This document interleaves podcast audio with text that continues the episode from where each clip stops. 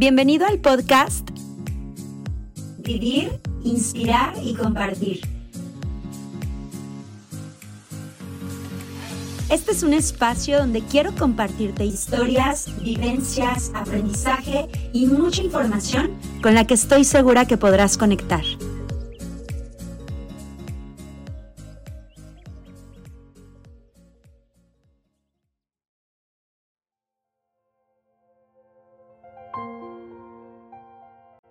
Comenzamos el episodio 10 de la serie Una vida con propósito. Y este episodio, este día 10, habla de dos cosas muy interesantes. En lo personal puedo decirte que me sentí confrontada conmigo misma porque es duro el contenido de este día. Habla, comienza así el episodio, el día 10, dice que el corazón de la, de la adoración es rendirse, es entregarse. Y rendirse debe ser un compromiso de siempre, pero ahí nos explica algo. Normalmente nosotros, los seres humanos, relacionamos la palabra rendirse con, con algo malo, con algo negativo.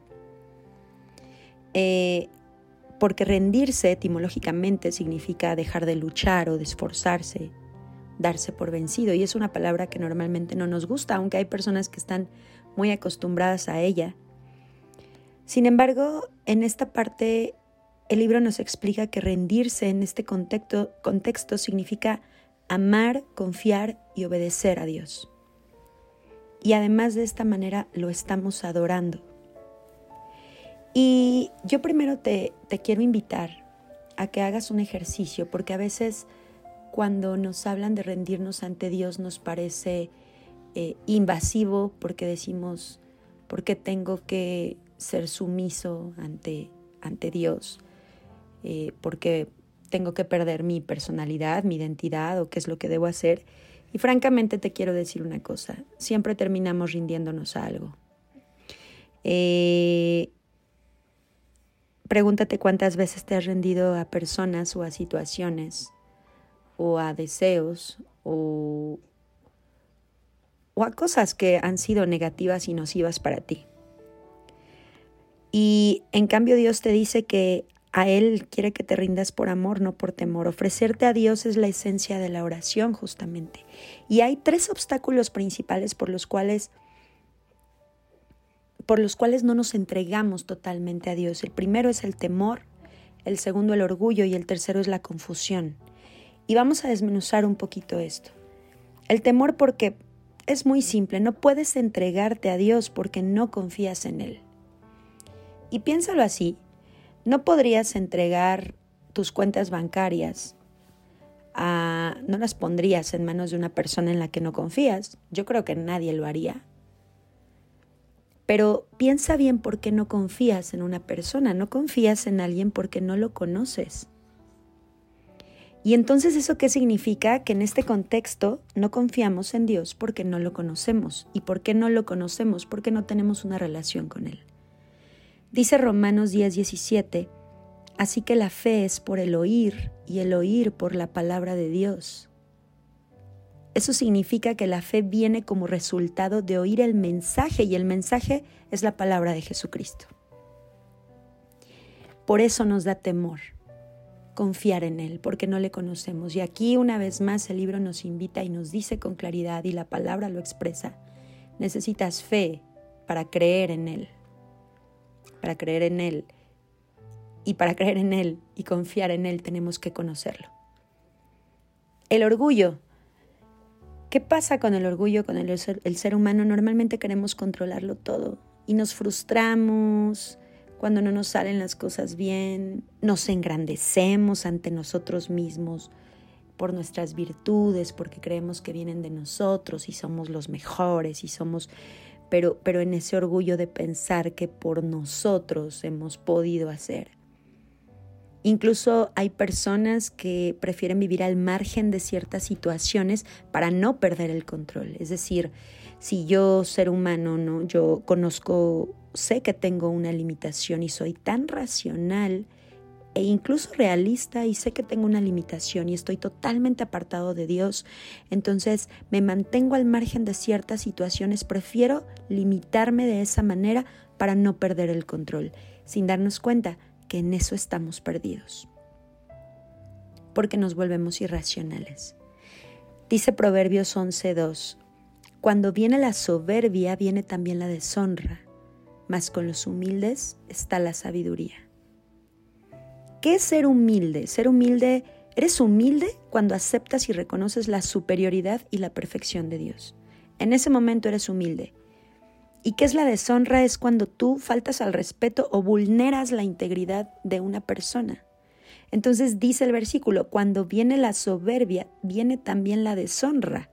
¿Por qué? Porque cuando somos soberbios no estamos reconociendo la integridad de Dios. Eso es la deshonra. Mas con los humildes está la sabiduría.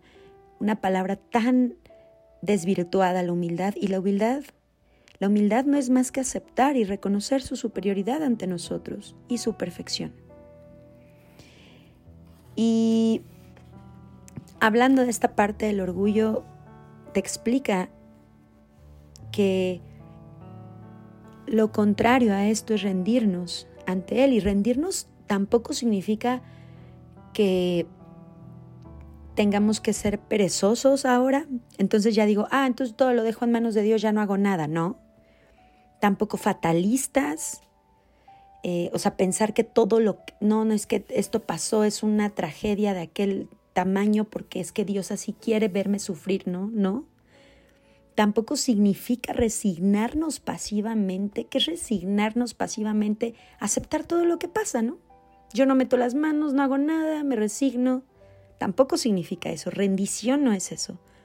Ser conformistas, todo lo contrario. Rendirnos es sacrificar nuestra vida y sufrir para cambiar lo que se deba modificar. Y quiero explicarte estas dos palabras porque son palabras que a mí misma en lo personal me causaban mucho conflicto. No me gusta la palabra sufrir. Pero te voy a decir una cosa, sufrir en este contexto significa permitir o soportar. Y sacrificio significa dar al Señor todo lo que Él quiere de nosotros.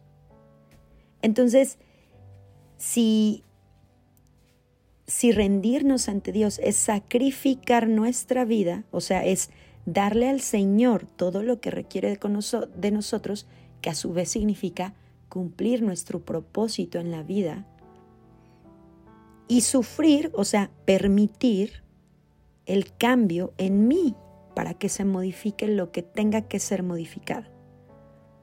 Quiero que veas cómo el, es importante entender el contexto de las palabras que, que, que están en la Biblia porque a veces nos quedamos, leemos algo y entonces ya pensamos, no, es que Dios quiere que sufra, ¿en serio? O sea, me ama, pero quiere que sufra, pero no, ya, ya hablamos de la prueba, ¿no? Ya hablamos por qué Dios nos prueba. Nos prueba para fortalecer nuestro carácter, porque al fortalecer nuestro carácter vamos a poder cumplir el propósito para el que Él nos ha creado. Pero entonces eh, leemos la palabra sufrir y entonces ya es, no, ¿en serio tu Dios te quiere ver sufriendo? Al mí alguna vez alguien me expresó algo así. Hay que entenderlo, necesitamos conocer.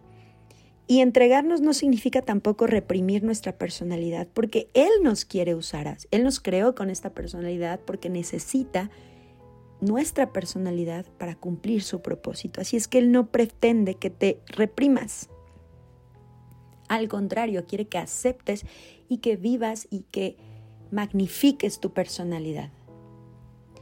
Quiere personas consagradas a Él y consagradas significa dedicarte al servicio y adoración de Dios. Y ojo con esto, insisto, ya lo hablamos en episodios pasados, pero consagrarte, o sea, dedicarte al servicio y adoración, no es estar yéndole a dar de comer a las personas que no tienen de comer todos los días, todo el día.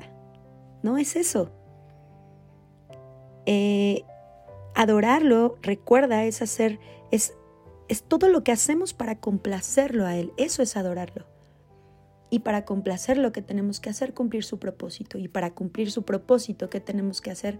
Además de tener una relación con Él, es vivir todas aquellas cosas que Él nos permite vivir. En el capítulo pasado lo hablábamos, en el episodio pasado, ¿no? Que Dios dice, baila, canta, ten relaciones sexuales, vive eso porque yo te lo obsequio a ti. Solamente haz todo conforme a mi ley. Cuando confías y dependes de Él, dejas de manipular y tratar de imponer tus ideas, tratar de controlar todas las situaciones. Es precisamente rendirte, dejar de luchar. No luches con Él. Es absurdo y estás perdiendo tu tiempo y estás perdiendo tu vida y no estás viviendo si sigues luchando con Él. Entrégate al propósito que tiene para ti y yo sé que eso implica trabajo duro porque seguramente implica trabajo duro. Hay que dejar de discutir con Dios. Si tú estás peleado con Él, deja de discutir con Él. Dice en Job 22, del 21, del 21 al 23, dice así, vuelve ahora en amistad con Él y tendrás paz y por ello te vendrá bien. Toma ahora la ley de su boca y pon sus palabras en tu corazón. Si te volvieres al omnipotente serás edificado, alejarás de tu tienda la aflicción. Es como decir, alejarás de tu corazón la angustia, alejarás de tu casa eh, em, el sufrimiento. Eso significa y eso nos dice en este versículo. Así es que no te rindas a las cosas del mundo, porque eso no te ha dado resultado. Eso no nos da resultado. Hay que hacer un contrato con Él y para hacer un contrato con Él hay que conocerlo. Dios está dispuesto porque Él nos creó, porque Él nos conoce y porque Él sabe lo que podemos hacer. Luchemos para ser santos. Y ser santos, ser santos no significa lo que creemos. Una vez más el contexto de las palabras y el verdadero significado de las palabras. Ser santos no significa eh, ser unos iluminados, que todo lo hacemos bien, que no nos equivocamos, que no eh, cometemos errores. Ah, ¿Qué más podemos pensar de un santo? Que es perfecto, mm, que, además este, eh, no comete pecado, todas esas cosas. Y santo no es eso. Santo eh, tiene que ver la santidad con ser fuera de lo común, es lo contrario a, la común, a lo común. Ser fuera de lo común. En primera de Pedro, versículo 14 dice, como hijos obedientes, no os conforméis a los deseos que teníais estando en vuestra ignorancia.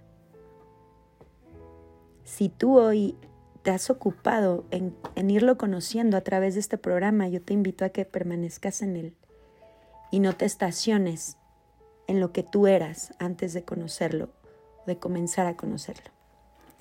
Deseo que tengas una excelente mañana, una excelente noche, una excelente tarde, una excelente madrugada.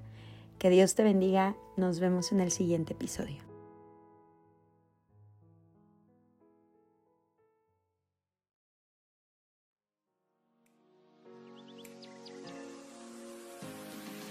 Felicidades por escuchar este episodio. Recuerda que la información que no te cambia no te sirve de nada, así que utilízala a tu favor. No olvides suscribirte a mi podcast y compártelo con más personas. Nos vemos en el siguiente episodio.